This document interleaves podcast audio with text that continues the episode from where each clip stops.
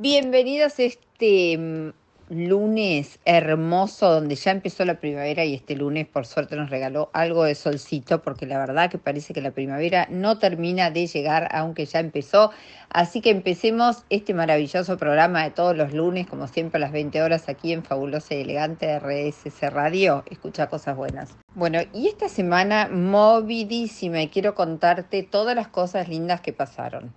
Por empezar, comenzó la Semana de la Alta Costura acá en la Argentina. Es la segunda vez que se realiza. Es una jornada organizada toda por Elina Constantini, que hoy se ha convertido en una gran mecenas de la moda y qué bien le hace a, nuestro país esto, ya que podemos observar en distintas locaciones, que todas son espectaculares, en distintos eh, digamos, museos y distintas locaciones que se van a ir usando, hasta Casa Basa Bilbao y demás, vamos a poder observar a los distintos diseñadores que se presentan en la Semana de la Alta Costura.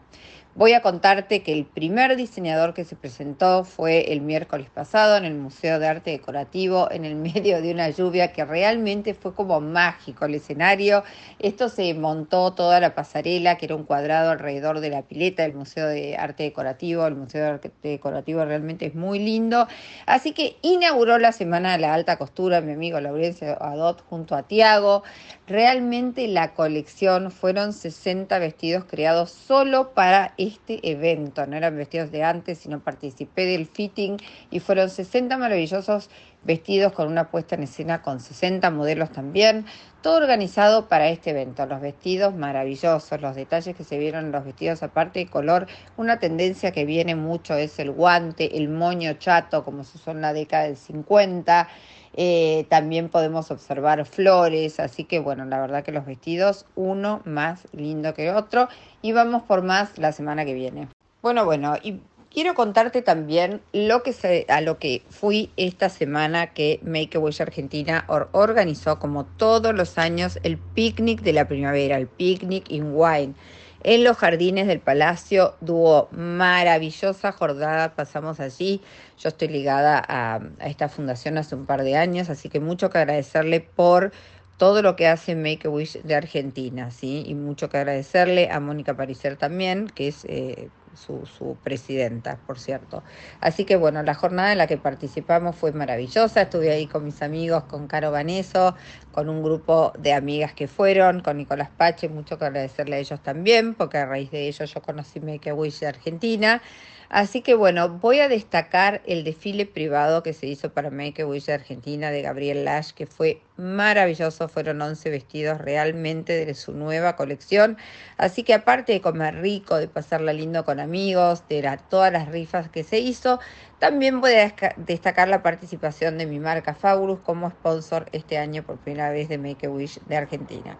Así que bueno, nuevamente agradecimientos a la Fundación y a Mónica Parisier Así que maravilloso y aplaudimos todo este tipo de gestos de las fundaciones que trabajan así. Bueno, y esta semana hablé de los miedos, ¿no? Y qué, qué, miedo que le tenemos muchas veces a esta emoción llamada miedo, que por cierto les digo, miedos tenemos todos, el miedo es algo natural que convive con nosotros, no debemos tenerle miedo al miedo, porque es algo que deberíamos muchas veces identificar si nos está siendo habilitante. Muchas veces los miedos nos protegen de que no nos pasen a los seres humanos ciertas cosas por seguridad o lo que fuera. Así que muchas veces hay que chequear este miedo, hay que ver si tiene fundamento o es un miedo y totalmente sin fundamento que lo traemos a través de creencias o de vivencias de otras personas y nosotros los incorporamos como si fueran nuestros. Así que los miedos está bien, hay que sentirlos, hay que identificar de dónde vienen, si nos están siendo habilitantes o realmente nos están impidiendo crecer, porque los miedos muchas veces son una excusa muy válida en todos nosotros para quedarnos estancados en ese lugar donde yo les digo, donde no queremos transformación, donde no queremos arriesgar, donde estamos muy cómodos y desde allí no nos podemos mover, pero el miedo no nos permite tampoco crecer ni evolucionar.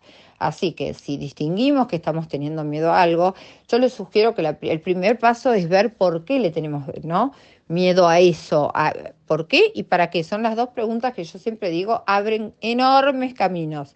El por qué y el para qué me va a permitir ver o dilucidar si ese miedo lo tengo, es sin, sin, fundamento o es un miedo que yo lo tengo con fundamento. Y recién a partir de ello puedo trabajar y elegir si sigo sintiendo ese miedo a esa situación o si puedo trabajar con determinadas herramientas para salir, salirme de ese lugar a un lugar de crecimiento. Así que no le tengamos miedo al miedo, el miedo es una emoción, es válida, la tenemos que saber sentir y la tenemos en determinados momentos de la vida. Sí lo que tenemos que hacer es revisar ese miedo, miedo a qué, distinguirlo y elegir si lo seguimos teniendo o es recomendable apartarlo. Bueno, y hemos llegado al final del programa, espero que le hayas pasado tan lindo como yo, que de todo lo que te conté te haya gustado y nos encontraremos nuevamente el lunes que viene como siempre, en RSC Radio Escucha Cosas Buenas con Fabulosa y Elegante.